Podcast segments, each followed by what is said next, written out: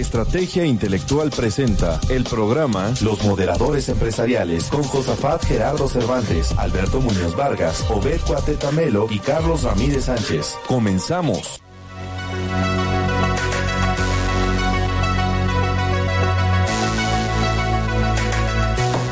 Estimados amigos, muy buenas tardes. Hoy 10 de junio del 2022. Estamos nuevamente en este viernes caluroso aquí en la ciudad de Puebla, eh, en el programa de los moderadores empresariales. Eh, como cada viernes ya lo sabemos, eh, estamos aquí pues comentando, platicando cosas que, que durante la semana se, se, van presentando o que son temas que tal vez no son tan recientes y que son importantes para nuestra, nuestra práctica profesional del día a día.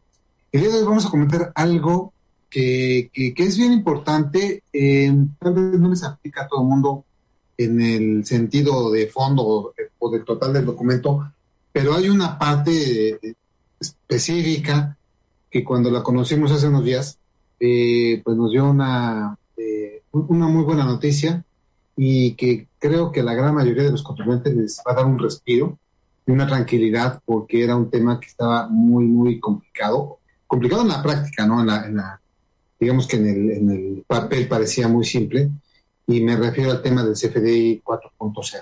Entonces, el día de hoy vamos a comentar eh, la cuarta resolución miscelánea fiscal 2022 que se publicó, o sea, ese ya es un, documento oficial, se publicó el día de ayer, y la quinta eh, resolución miscelánea fiscal anticipada, que es donde viene, de hecho, el tema de la prórroga que viene a a darnos ese respiro que comentaba hace un momento, de forma muy, muy coloquial, eh, un, respiro increíblemente enorme de CFDI 4.0 que nos permiten eh, de aquí a diciembre utilizar el 3.3 y a partir de enero del 2023 el 4.0.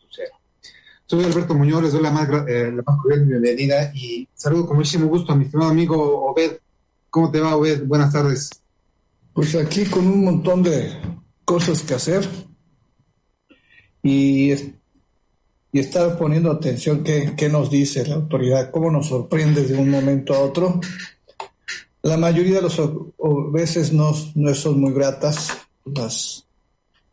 estos sobresaltos, pero bueno, hoy en esta ocasión vamos a platicar algo que, bueno, ya lo mencionaste, ¿no? Que tiene que ver con una prórroga en cuanto a la obligación de los FDI.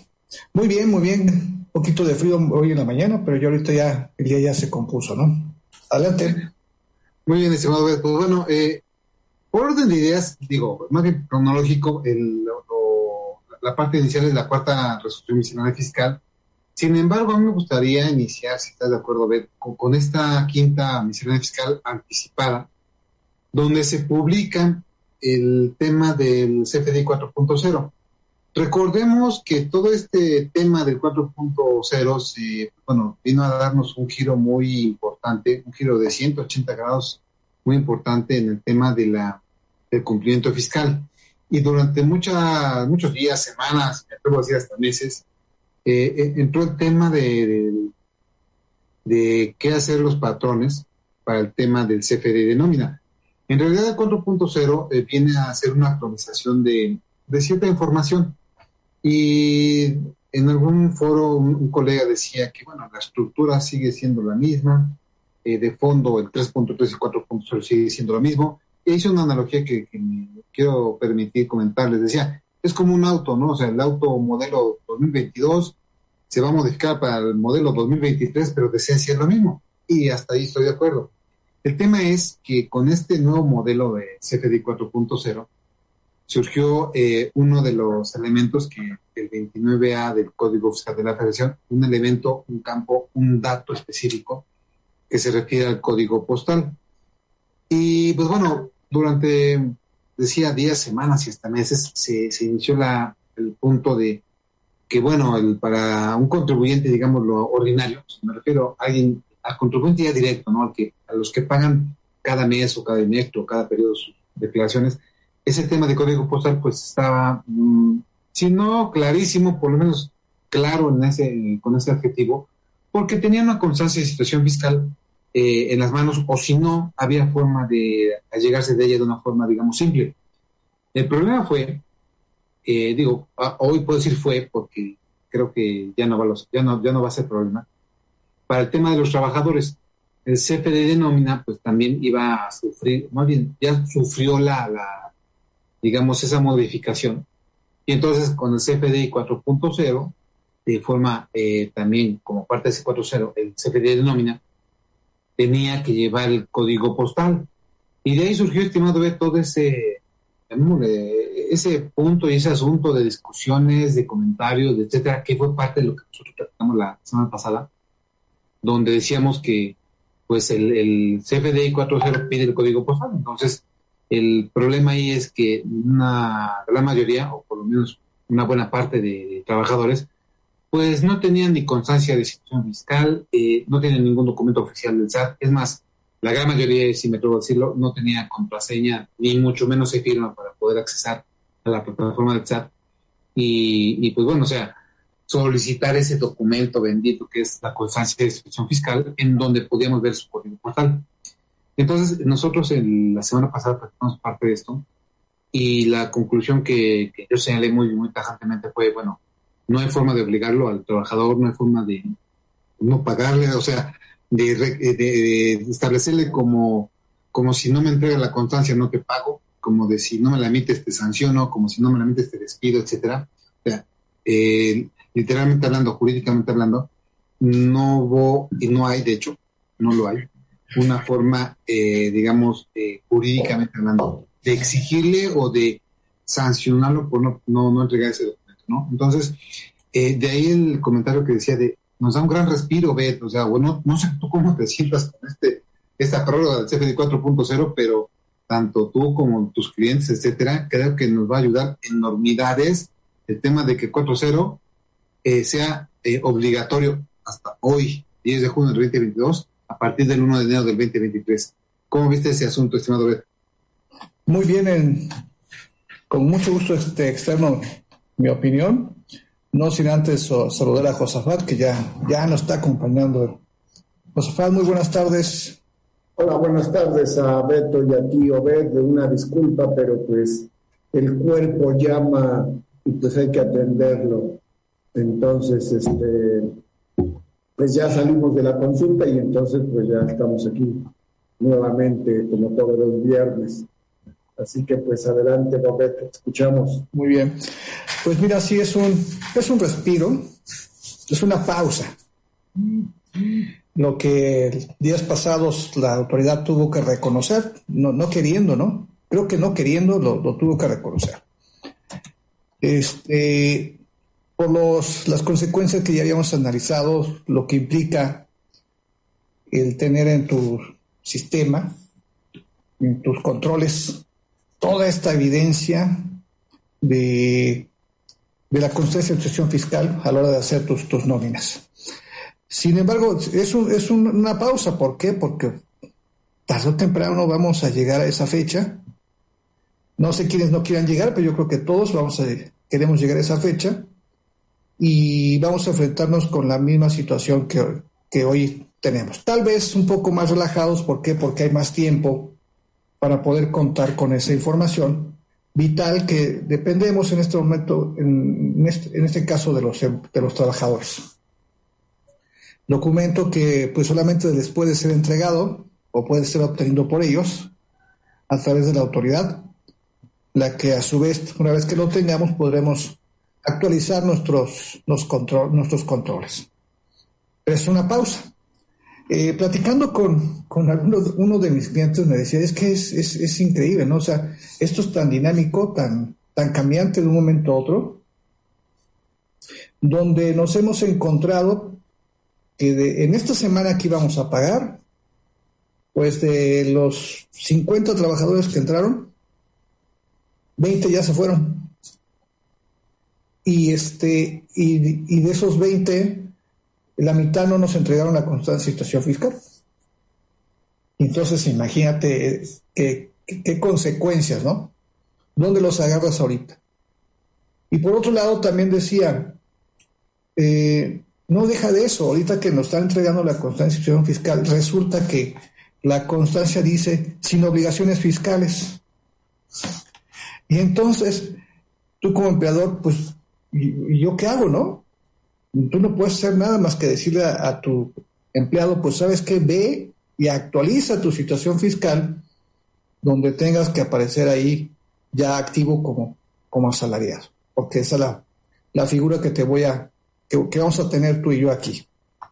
Entonces son situaciones que, que, estos dos ejemplos que acabo de mencionar van a replicar el próximo año.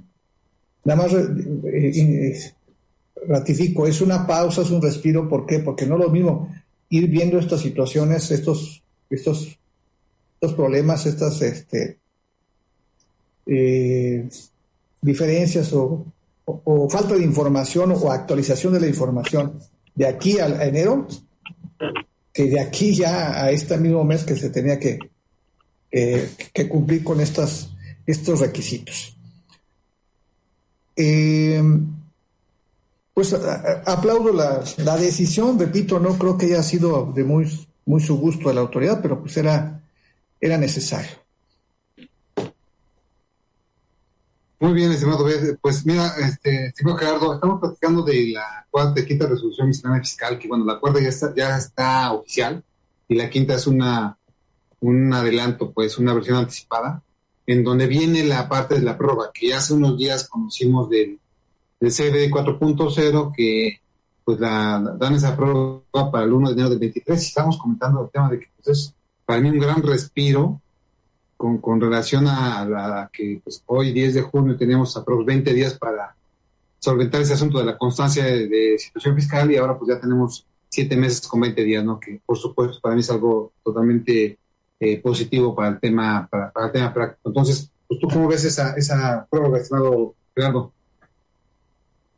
Pues no quiero ser crítico, pero demuestra una cuestión muy sencilla que llevamos dos años, cuatro meses viviendo. Una permanente improvisación, pero por otro lado, un insistente control o tener el control de las cosas, eh, de todas las cosas en la vida empresarial, en la vida productiva del país. O sea, realmente, independientemente de la prórroga, Alberto Obed y Carlos, independientemente del tiempo que nos den.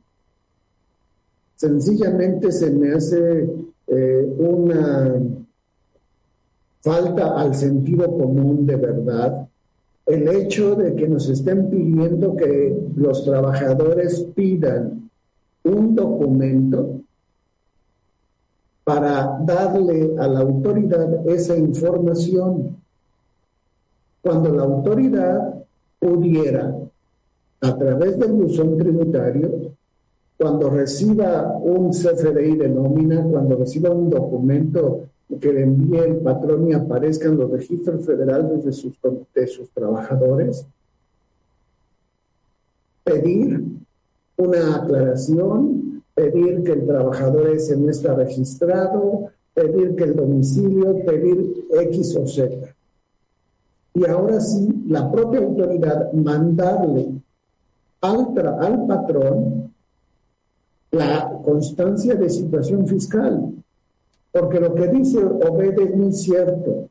Hay constancias de trabajadores que llevan años pagando seguro social y en los patrones pagando el seguro social de estos trabajadores y que aparecen en su constancia de situación fiscal como sin actividades o sin ingresos. ¿Sí? Entonces, yo creo que los memes, las caricaturas que han salido son muy ilustrativas de la situación que estamos viviendo. Entonces, yo creo, para concluir, que nos están llenando de más trabajo para que al final las cosas queden como están. Muy bien, pues mira, este, creo que ya entró también el maestro Carlos Ramírez. ¿Cómo estás, maestro Carlos?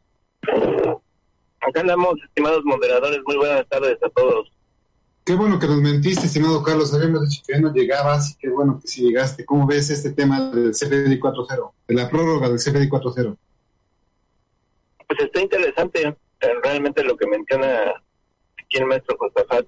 Ando en, en trayecto, por eso no abro la cámara, pero le mando un saludo a todas las personas que nos estén viendo ahí. Este, pues fue realmente sorprendente porque regularmente se guardan las prórrogas hasta el último día, ¿no? Penúltimo día de cuando ya va a ser la fecha de vencimiento, pero creo que ante tanto caos que ha existido, pues eh, es uno, una de las situaciones que tanto organismos empresariales como colegios de profesionales, como los propios contribuyentes y tanta presión, pues yo creo que al final, creo que juntos sí pudimos lograr que esto pues se prorrogara, ¿no? Ahora lo más importante pues es no dejar pasar el tiempo, ¿no? Porque pues al final esto va a suceder, ¿no? O sea, al final todos deben de actualizar su situación yo creo que fue tan caótico que la propia autoridad cuando emite este comunicado, que es el, no me acuerdo si el 22 o 29 de este año 2022, en su comunicado del SAT, pues dice, oye, si ya conoces tus datos, pues ya no es necesario que consigas esa constancia de situación fiscal. Y pues este, esa es como que también, ¿no? Eh, situaciones en las cuales te dice, pues casi casi si ya, si ya sabes que estás bien, pues mejor ya ni te formes en la fila, ¿no? Si no, nada más vas a hacer más eh, más larga la espera de otros contribuyentes que a lo mejor ahí sí necesitan del trámite o de la o de asistir a lo mejor a las oficinas de las autoridades entonces pues esperemos que en estos seis meses que restan pues realmente se logre el objetivo porque yo entiendo que también íbamos muy muy muy abajo en todo este tema eh, en el porcentaje en que las personas pues tuvieran sus datos actualizados. Ahora muchas personas están actualizadas, ¿no? Pero bueno, ahora con esta versión eh, 4.0 que te pide eh, pues varios datos que si no, si no son los mismos que vas a timbrar a los que tiene la constancia de situación fiscal, pues obviamente eso va a traer como consecuencia el no timbrado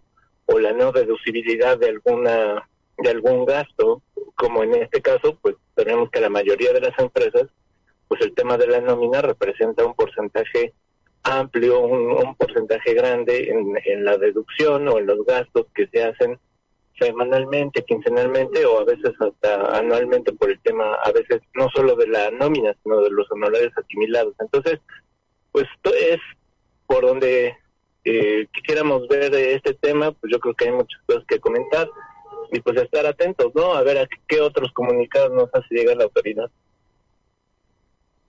Así es, estimado Carlos. Pues bueno, de hecho, este, platicamos al inicio del programa que ya se publicó la quinta miscelánea fiscal anticipada, donde ya viene este, este, esta prórroga, pues, para, para el primero de enero.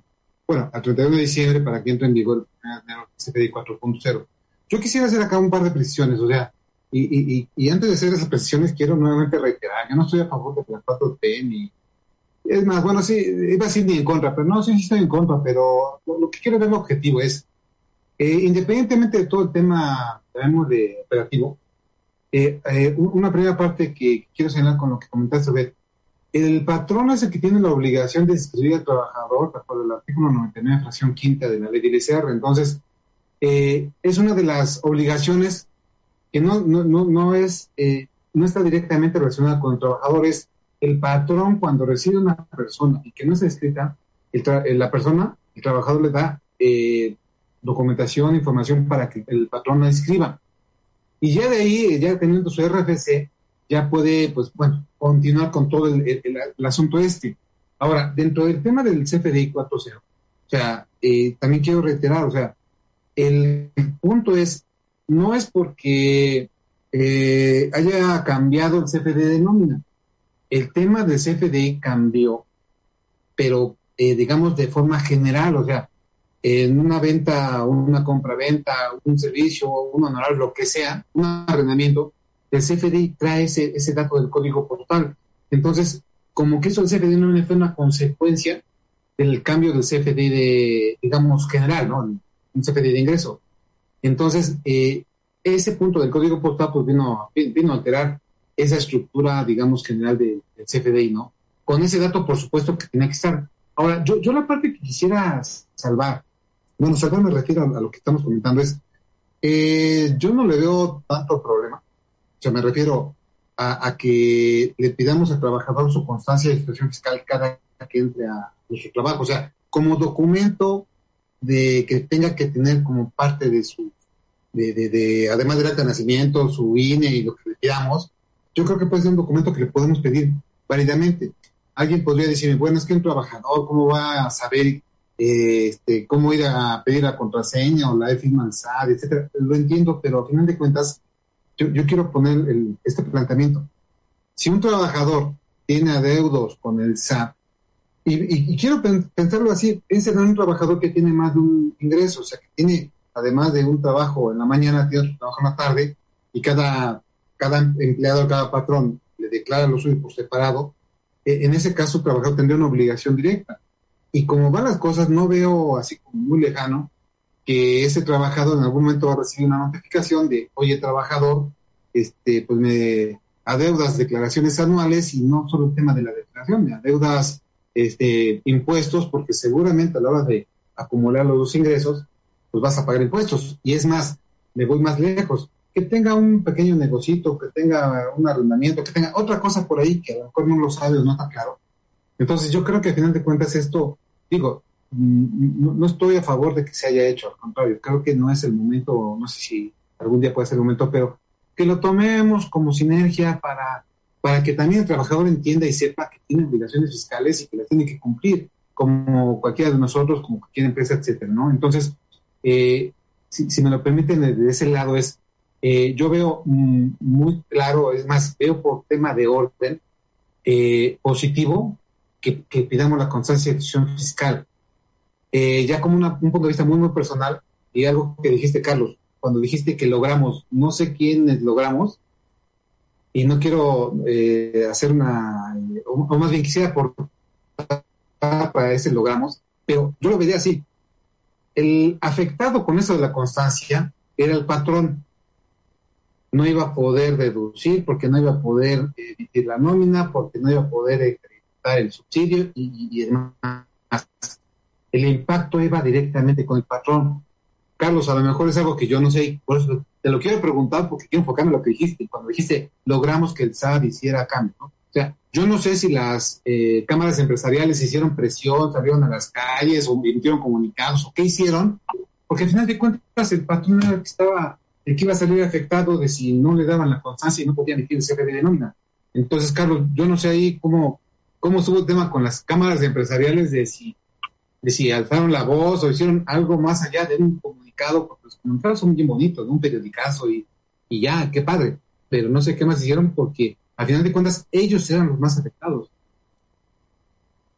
Pues sí, maestro, no, pues lo que pasa es que ahora yo creo que a veces pesa más el tema digital que el tema presencial, ¿no? Entonces, pues con esas publicaciones en las redes sociales y obviamente pues los acercamientos con las autoridades, pues creo que fue el trabajo que estuvieron haciendo en las cámaras. A, eso me, refiero, ¿no? Ok, pues mira, eh, qué bueno que fue así. Digo, yo, yo en lo personal hubiera, me hubiera gustado, obviamente a través de redes sabemos que actualmente el tema electrónico es bien importante, pero me hubiera visto ver movilizaciones, además de redes presenciales o de alguna forma, porque repito, el punto era bien grave para el patrón. Y fuera de que de que ya se dio esa prórroga, que bueno que se dio, porque, y yo te, lo comento, la prórroga se dio por algo que dijo Betty muy claramente. La, el, tema electrónico del SAT, o sea, el tema hardware del SAT, el tema software inclusive, no aguanta para la información que están pidiendo o que quieren. No nada más del CFDI de 4.0, para lo de la carta aporte y para el tema del predinado de declaraciones, etcétera. El, el, tema electrónico, el tema me refiero eh, de, fondo, tanto de hardware como de software, no les está aguantando. Entonces, por eso están eh, pues haciendo ese tipo de cosas. Esperemos que la de carta aporte también no sea obligatoria a partir de octubre, nos digan hasta enero, ¿sí? Es más, que nos digan hasta dentro de un año, porque, repito, este, me, me uno ahí a la parte que comentó Beth, pues el SAT, queriendo, no tuvo que aceptar que no puede, que sus sistemas no aguantan esa información y que por lo tanto esa prórroga que nos dan en beneficio del contribuyente y etcétera, pues es más bien por algo interno y no por algo que, tenga que ver con una, un beneficio pues para la, para la población. Pero bueno, eh, después de esa catarsis que me permite hacer, estimado Gerardo, la idea era platicar de esa parte quinta, y, complementar el tema de, los libros sociales de la semana pasada, que era el tema del viernes. Entonces, eh, pues te pregunto, ¿quisieras que empecemos ya con ese tema para segunda mitad del programa o, comentamos parte de la cuarta miscelánea? No hay problema, o sea, yo creo que el, el tema que se inició a tratar es un tema actual, definitivamente, y si hay mm, ideas que podamos seguir expresando sobre ese tema, adelante, y si no, pues entramos a tocar el, el tema de los libros de los libros sociales. Sí, sí, sí, no hay ningún problema. Ok, pues bueno, mira, eh, si les parece, entonces comentamos parte de la cuarta miscelánea fiscal. Se adiciona una, que, repito, esa cuarta miscelánea ya es, ya es oficial, pues, ya, ya se publicó el día de ayer. Y hay una regla, la, la 2415, que yo quisiera dejarles a nuestros amigos que, que la dejárselas como de tareanas, quiero comentarla eh, tiene que ver con el tema del el aviso de socios accionistas, que es la ficha de trámite 295 diagonal CFF, que se llama solicitud de modificación o incorporación de socios, accionistas asociados y demás personas que forman parte de la estructura orgánica de una persona moral, así como de aquellas que tengan control, influencia significativa o poder de mando.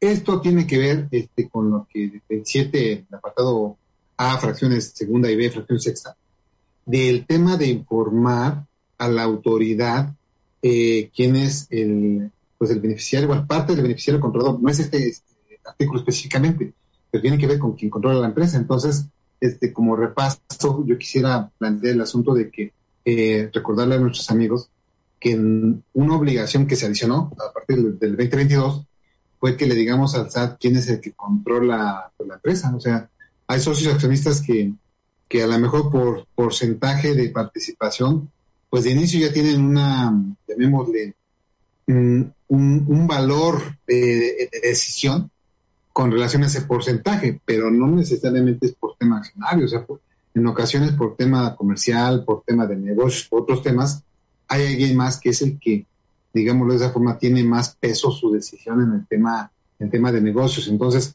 esta regla 2415 a lo que se refiere es esa, eh, bueno, especificarnos esa ficha de solicitud en donde podemos eh, apoyarnos para poder presentar ese aviso. Y ya de paso, este, no, sé si les parezca, a mí me gustaría eh, enfocarme un poquito a lo del tema del beneficiario controlador, porque también es un tema que te, a mí me gustaría que lo tocáramos una próxima sesión así de fondo, porque yo veo que no se le ha hecho tampoco mucho caso.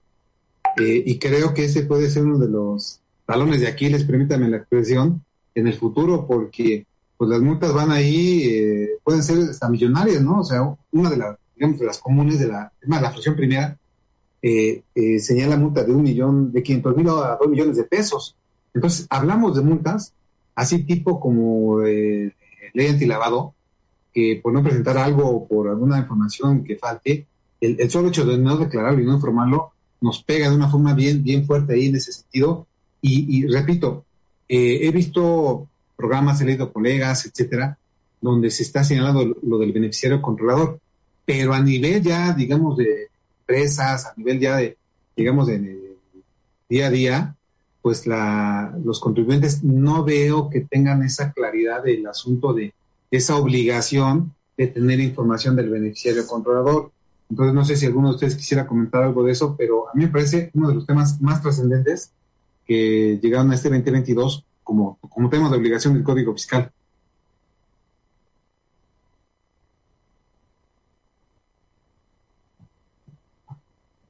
Ok. Eh, bueno, yo quisiera... Ah, dime, dime, Gerardo, adelante. Sí, mira, para hablar de este tema del beneficiario controlador y demás, pues tenemos que, introducirnos al estudio y a lo que prescribe la ley para la, este, ¿cómo se llama? La, famosa ley de lavado de dinero, ley, federal para la prevención y identificación de procedencia ilícita, etcétera, etcétera, etcétera. ¿Sí? Y ahí es ahí donde tiene el concepto de beneficiario controlador y ver es quién se ubica en ese supuesto. Vuelvo a lo mismo eh, de lo que hemos hablado, o sea,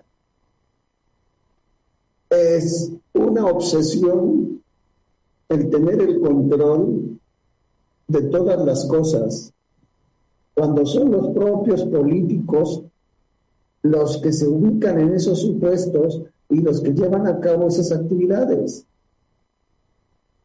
Entonces, aquí lo que yo opino y lo que yo analizo y veo es que se quiere cumplir con cuestiones internacionales para crear la imagen de que el gobierno o el Estado mexicano está cumpliendo con la normatividad internacional eh, por la identificación de recursos de procedencia ilícita, etcétera, etcétera, etcétera.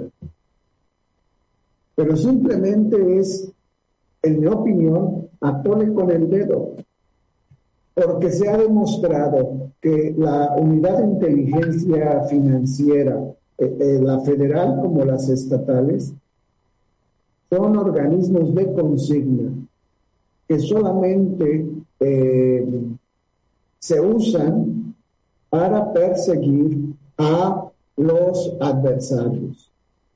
Tan es así que desde que Santiago Nieto dejó de ser el titular de la Unidad de Inteligencia Financiera Federal, no ha habido información proporcionada por el nuevo encargado, el que era senador, este, Pablo Gómez, de incautación de recursos, de inmovilización de cuentas, de nada.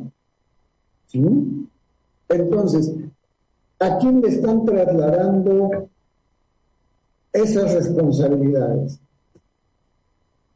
A los contribuyentes que son los menos. Si, si hiciéramos uso de la plataforma que tiene el SAT para ver o para analizar y determinar qué cantidad de contribuyentes se podrían ubicar en ese supuesto de eh, beneficiario controlador, con el solo análisis de la información de cliente, de perdón, de accionistas, que desde diciembre del 18 está la obligación de proporcionar esa información y que cada modificación que haya de la estructura accionaria se tiene que informar al Servicio de Administración Tributaria, que para mí es un doble trabajo, porque los notarios, los corredores públicos, cuando protocolizan un acta de asamblea, tienen que darle esa información al SAT. Entonces, si el SAT utiliza y aprovecha su plataforma, puede fácilmente ver qué personas son accionistas de dos, de tres, de cuatro, de veinte empresas y de qué porcentajes. Entonces, eso de estarle cargando obligaciones, obligaciones, obligaciones al contribuyente, para mí es algo que no tiene pies ni cabeza, sinceramente lo pongo en la mesa. Muy bien, estimado Josafat. Mira, yo nada más quisiera precisar algo, ¿eh? O sea, la ley antilavado efectivamente señala un beneficiario controlador que para el tema del Código Fiscal de la Federación, el 32BT, que es el que lo, señala, o sea, no es el mismo beneficiario controlador que el de la ley antilavado. O sea, hablamos de, de otro concepto de beneficiario controlador que se parece mucho, o sea, al final de cuentas creo que si nos hubieran hecho referencia a la ley antilavado, al final de cuentas creo que hubiera quedado la, vamos, el, eh, ese 32 BT eh, con ese con ese dato, con ese concepto, pero bueno, lo que yo quiero expresar es, no es el mismo beneficiario controlador diferente y lavado que el código fiscal. Eh, en el tema inclusive de, los conceptos que vienen de fondo, sí podría haber diferencias y de hecho las hay. E inclusive este, también quisiera comentar con eso, ¿no? Eh, si alguien que ya está en términos de ley antilavado ya cumple con todos los procedimientos, los manuales, etcétera, de ley antilavado, pues este cumplir ese 32 BT del Código Fiscal de la Federación va a ser muy simple. O sea, a lo mejor hacer otro expediente que sea de ICR bueno, el Código Fiscal y otro expediente que sea ley antilavado, ya con eso con eso lo cumpliría, ¿no? Y, ya contigo en el, en el tema que comentas, Gerardo, de sí veo excesivo las cosas, sí veo radicales las cosas, estoy de acuerdo contigo, o sea, definitivamente creo que no es la, forma de solucionar las cosas. Eh, cuando hablábamos hace, desde hace tres años, este, esta nueva administración, este nuevo gobierno federal, pues está considerando o está tratando a todo mundo por igual, o sea, a los buenos nos está tratando como malos y con esa expresión de, de que vamos a los justos van a pagar por los pecadores, creo que sí sigue el asunto, ¿no? El SAT considera, la autoridad considera que todos somos malvados y que, y que somos pecadores. Pero bueno, pues mira, este, a mí me gustaría por tema de tiempo, no, si están de acuerdo, Carlos, Obed, que hablemos del libro social. Eh, yo decía, Gerardo, la, semana pasada, de los libros sociales, yo me enfoqué a código, a código fiscal, a tema de actas de asamblea, etcétera, pero bueno, con la perspectiva de contador. Entonces, si, si tú quisieras, este, con estos minutos que nos quedan del programa, pues enfocarnos al tema de los libros sociales en la parte en desde la perspectiva pues del abogado que en ocasiones... Puedo aprender a entenderte mucho mejor si puedo familiarizarme con tu forma de hablar. Necesito tu permiso para poder ayudar. Creo que ya le cambió la voz a Josafat. Perdón, no sé qué pasó aquí. es que esta, tecnología se activa y no sé, pero bueno. Sí, mira, a ver, vamos al, tema de los libros sociales. Es un tema para mí en lo personal muy, muy importante porque los libros sociales son una actividad dentro de las empresas que realmente están relegadas a, al olvido. Las sociedades se constituyen, van con el corredor, con el notario, van a la Secretaría de Economía, elaboran los estatutos, se constituyen y se olvidan de los demás. Es decir, se olvidan de la obligación que tienen por código de comercio, no nada más por código fiscal de la federación. El código fiscal de la federación prostituye los conceptos jurídicos desde siempre. O sea, prostituye el concepto de libros sociales, prostituye el concepto de contrato de arrendamiento, de honorarios, de compraventa, de beneficiario controlador. ¿sí? Y lamentablemente, pues la gente que se dedica nada más al fiscal, pues se queda con los conceptos del código fiscal sin llegar al conocimiento o a la esencia de los conceptos. Esa es para mí una deformación que lamentablemente cuando vivimos en un estado como el que vivimos, pues tenemos que ir viendo cómo lo vamos enfrentando. Pero bueno, gracias al Código Fiscal, hay que reconocerlo, los empresarios, los asesores se acordaron de que existen libros sociales. Pero los libros sociales han existido en, la, en el Código de Comercio y en la Ley General de Sociedades Mercantiles desde hace muchos años. Pero insisto, los empresarios no eh, los utilizaban o no sabían de su existencia. Así el artículo 33 o 34 del Código de Comercio habla de los libros sociales, habla de que los comerciantes deben de tener sus libros, de que en sus libros deben de asentar sus registros. Y quizás aquí debemos hacer el paréntesis de que el Código de Comercio hace referencia pues a todos los libros en general, los libros de contabilidad, inventarios y balances, actas, etcétera, etcétera, etcétera. Y ya, si queremos hablar más específicamente de los libros corporativos o sociales, tendríamos que remitirnos a la Ley General de Sociedades en el artículo 173, eh, 194, que hablan de los eh, accionistas, que hablan de las actas, eh, que hablan del libro de variaciones de capital. Entonces, Hablando de las cuestiones corporativas, los libros esenciales, o los libros básicos, por llamarlos de esa manera, sería el libro de actas de asamblea, el libro de eh, accionistas y el libro de variaciones en el capital.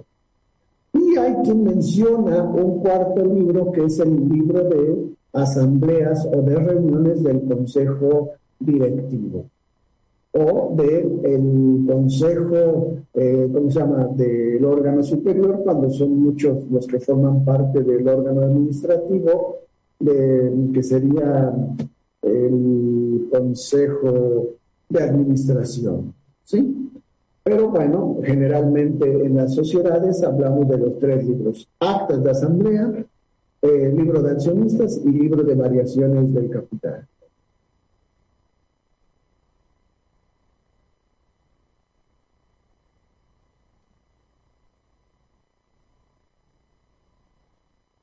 ¿Me escucharon? Sí, sí, sí, Gerardo. sí, muy bien. Entonces, bueno, entendemos esa parte de, de hay una perspectiva fiscal con ello, pero bueno, o sea, ahí yo también quiero hacer la tajante del tema. Es la parte fiscal ahí viene con obligaciones que son independientes de, de, las obligaciones que tienes como contribuyente de otras áreas. O sea, si eres comerciante, pues tienes que cumplir las obligaciones de código de comercio, si eres una sociedad mercantil, pues lo que dice la Ley General de Sociedades Mercantiles. Entonces, eh, creo, eh, eh, es más, me parece indebido que, que a través del Código Fiscal te obliguen a ti, comerciante, o a ti, sociedad mercantil, a cumplir con una obligación que ya de por sí la traías. Entonces, la, ley fiscal está haciendo como que las veces de, de sancionador de todo lo que las demás leyes están, eh, digamos, eh, considerando o que están, digamos, dando obligaciones o requisitos y que no se cumplen, ¿no? Entonces, el hecho de que el Código Fiscal de la Federación diga, pues ten tu libro de actas y es parte de la contabilidad, eh, a final de cuentas yo lo que veo es, pues, no, está radical porque, pues eso ya tenías que haberlo cumplido, lo tendrías que cumplir independientemente de que el Código Fiscal te marque como obligación de, documentación y que hasta te sancione por no tenerlo, ¿no? Pero, pero vamos, o sea, la parte que yo veo es, al final de cuentas, nos están alineando, y, no nada más la parte de que estás comentando o que estamos comentando,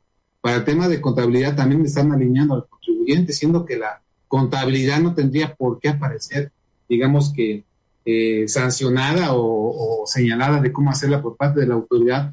Sin embargo, al final de cuentas, yo lo que veo es, este, eh, creo debo creo firmemente que todo el tema de las obligaciones, de las que sean, no veo obligaciones nuevas, o sea, son cosas que teníamos que haber hecho y que debían hacerse hecho toda la vida y que por el tema actual, pues, eh, se consideran así como excesivas, pero yo no veo nada excesivo en todo lo que está haciendo o sea, por lo menos en la mayoría, hay algunas cosas que sí.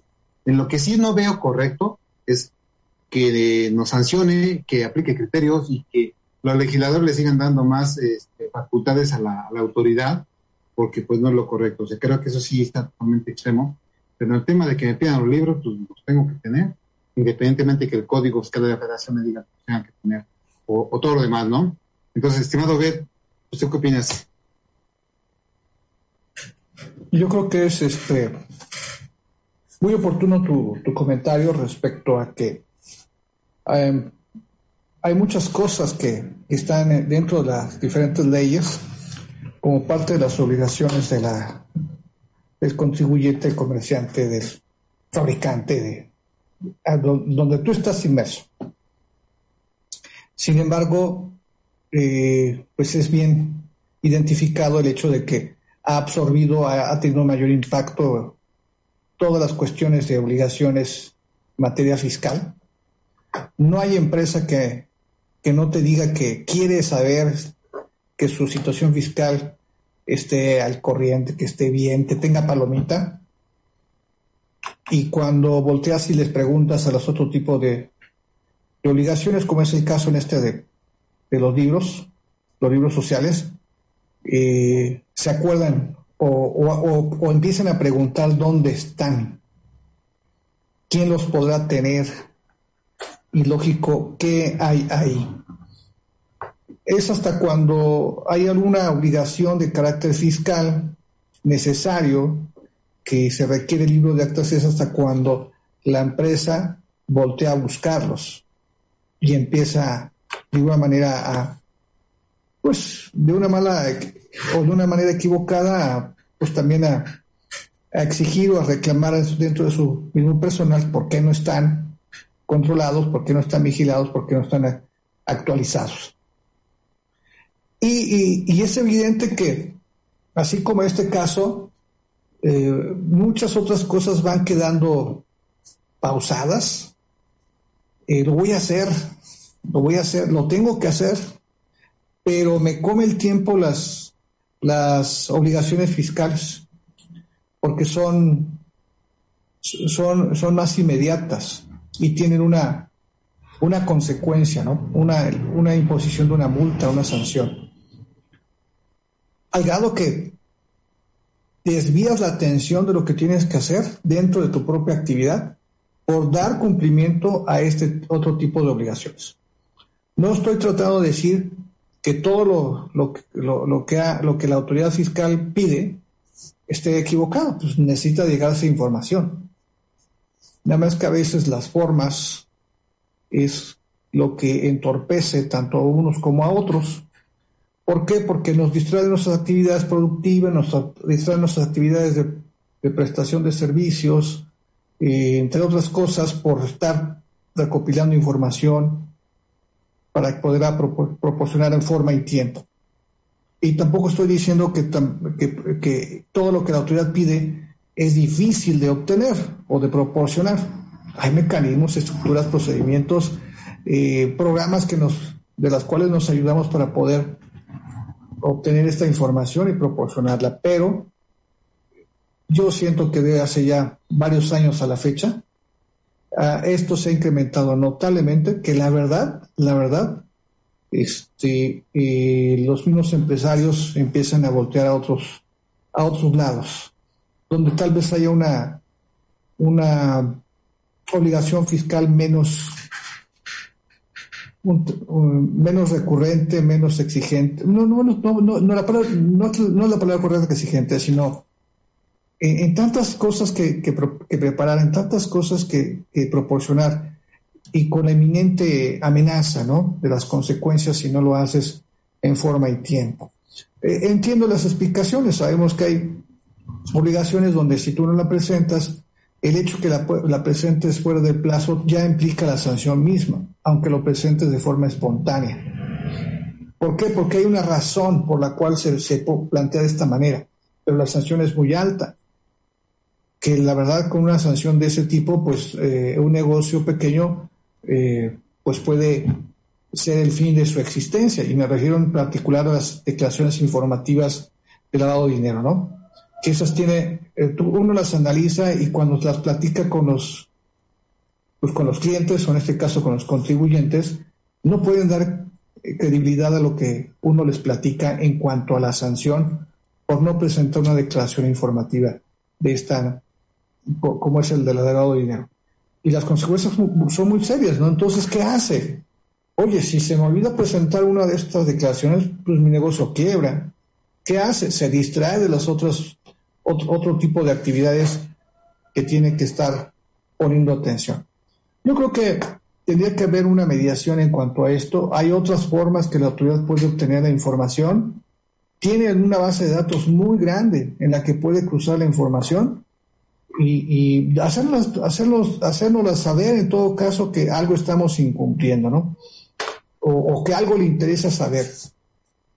Pero es evidente que, que su sistema de, de captación de la información, como tú lo mencionaste, puede estar no funcionando como, como se pensó, o es evidente que los, los contribuyentes estamos teniendo eh, serias dificultades para obtener la información y proporcionarla en los tiempos que se prevé. Y, no, y, también lo que mencionábamos hace un momento, ¿no? Eh, hay otros tipos de organismos que están pugnando porque se relajen un poco las exigencias en cuanto al cumplimiento de estas obligaciones. Es un tema muy, muy amplio, eh, un sabor de boca muy agrio cuando estás contra el tiempo y no sabes qué hacer. si trabajar o proporcionar información al SAT, preparar la información al SAT. Y, y sí, un poco lo que mencionamos al principio, ¿no? Pues sí, nos, nos, relaja también un poco el hecho de las, estas noticias que nos vienen cuestiones de prórroga. Necesarias, sí, no lo dudo ni por un instante, pero como lo dije también a su momento, esto tiene nuevamente una fecha y esa fecha va a llegar.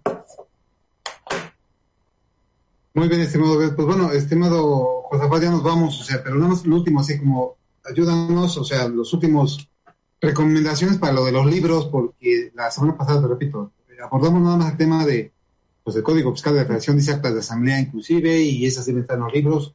Eh, hubo por ahí una pregunta y que me gustaría que nos ayudaras con el tema de que qué actas van en el libro, qué actas no van en el libro, y pues los tres libros que, que así de forma, digamos, simple, que tienen que llevar entonces. Perfecto, Beto, gracias. Bien, seremos breves entonces por el tiempo. Los tres libros básicos serían el libro de actas. En el libro de actas se deben de asentar todas las actas de asamblea extraordinaria. Bueno, voy a ser más amplio. Todas las actas deben de asentarse en el libro de actas, teniendo en cuenta que las actas pueden ser ordinarias y extraordinarias. La Ley General de Sociedades Mercantiles establece de manera precisa cuáles son las actas ordinarias o qué puntos deben de tocarse en las actas, en las asambleas ordinarias, que son el informe del administrador o del presidente del Consejo de Administración, el informe del comisario, eh, la ratificación del comisario y del administrador o Consejo de Administración para el próximo año, etcétera, etcétera, etcétera y las ordinarias, las extraordinarias, asambleas extraordinarias, también vienen señaladas en la Ley General de Sociedades Mercantiles. Cambio de objeto social, cambio de estatutos, eh, modificación de la estructura eh, accionaria, eh, cambios de la denominación social, ventas de acciones, en fin, hay la, fusión, la decisión, etcétera, etcétera, etcétera.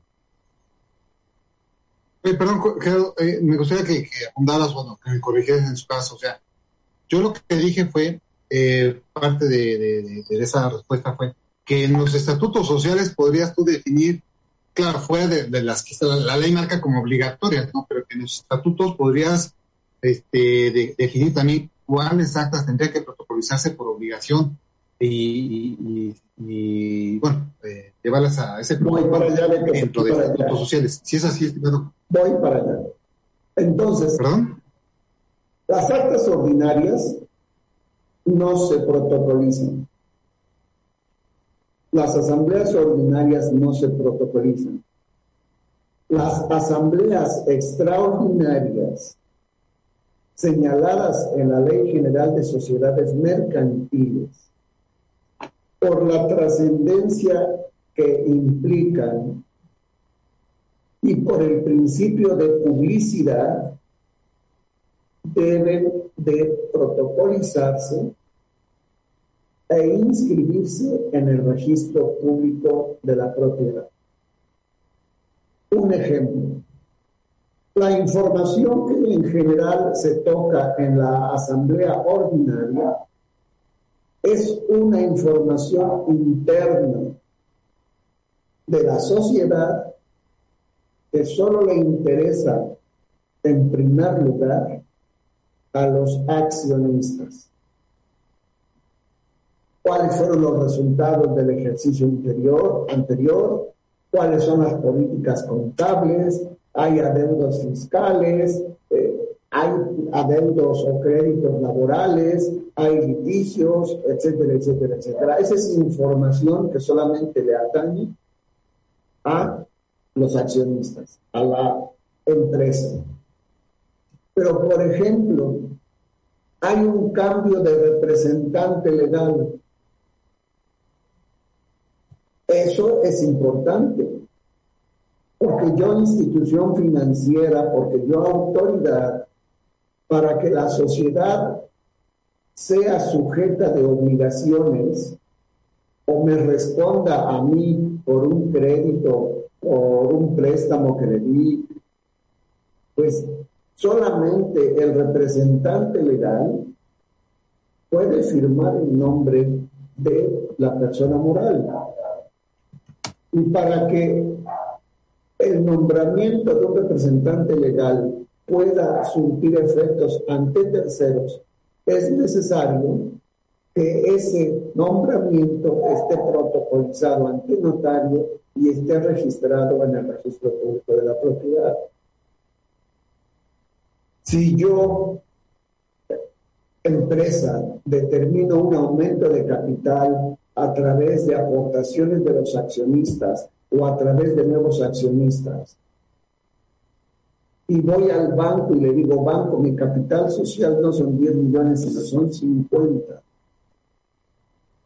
Y llego con mi acta de asamblea donde dice que hay un aumento de capital de 10 millones a 50 millones. El banco me va a decir, bueno, ¿y dónde está esa acta de asamblea? No, pues aquí está firmada por los accionistas, sí, pero no está protocolizada ni registrada en el registro público de la propiedad cambiamos de denominación. Éramos eh, los moderadores empresariales SADCB y ahora somos los moderadores estratégicos. Pues entonces los moderadores empresariales ya no existen.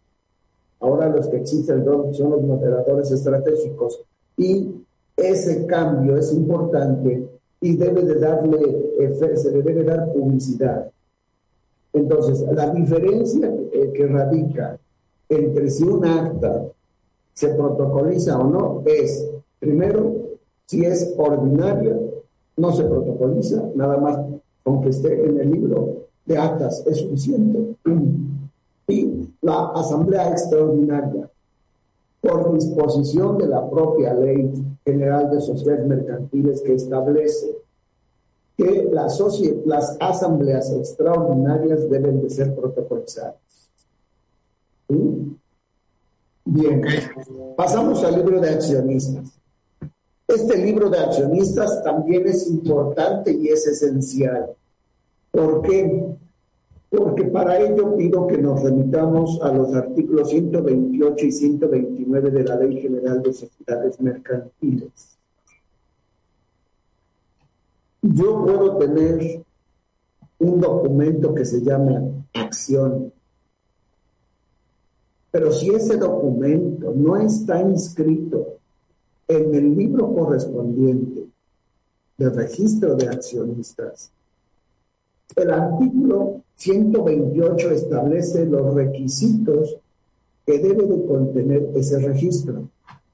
El nombre, el domicilio, la nacionalidad y la cantidad de acciones, obvio, y el valor en lo individual y total de las acciones de cada accionista. Pero el 129 de la Ley General de Sociedades Mercantiles establece que es el dueño de la acción quien aparece en el registro de accionistas. Entonces, yo puedo tener mil acciones de 10 empresas, pero puedo tener el papel. Pero debo de cerciorarme de que esos datos que están consignados en un documento que se llama acción estén asentados también en el libro de registro de accionistas, porque la propia ley señala que el dueño de la acción es el que esté señalado en el citado registro. Entonces, es muy importante tener el papelito llamado acción, pero además que estemos en el registro de acciones de la empresa. ¿Sí? Y por último, el libro de variaciones de capital. En este libro se van asentando los resultados eh, que haya de aumentos de capital, disminución de capital, etcétera, etcétera, etcétera. Me faltaba, en el libro de registro de accionistas, también se registran o se anotan las ventas de acciones consignando a los nuevos accionistas, en el caso de que haya una venta de acciones. Aquí debemos de tener mucho cuidado. Podemos hacer una sesión de acciones, podemos hacer una donación de acciones, podemos hacer una sesión de derechos con la finalidad de evitar el pago de los impuestos por la venta de acciones. En mi opinión, eso es una simulación. Llamémosle a las cosas como son. Si es una sesión, es una enajenación de acciones que estamos eh, disfrazando o simulando en una sesión. Excepto en la donación de acciones, que para eso tenemos que remitirnos al Código Civil para determinar cuándo es una donación. Y si entonces es una donación correctamente, en términos legales, adecuada en términos legales, entonces gozará de todos los beneficios que tiene, eh, de acuerdo a la ley de impuesto de la renta, esta venta o esta donación de acciones. Sí, Alberto. Muy bien, estimado Gerardo, pues muchísimas gracias. Este, creo que se completó de forma muy, muy clara la parte de la pregunta. Espero que nuestra amiga que, o amigo que nos preguntó esto la semana pasada haya estado presente. Pues ya nos vamos, estimado Josafat, ya el último saludo del día de hoy. Pues dale, Beto, muchas gracias por eh, haber iniciado el programa. Estamos en comunicación. Buen fin de semana para ti, para Obed, para Carlos, para todos. Y este, pues nos vemos mediante, Dios mediante la próxima semana. Muy bien, gracias a todos los que nos vieron, gracias gente Global, gracias Kevin, les agradecemos infinitamente su atención y que nos acompañen bienes a bienes en los moderadores empresariales. Nos despedimos, muchísimas gracias, sean felices, nos vemos el próximo viernes, cuídense mucho.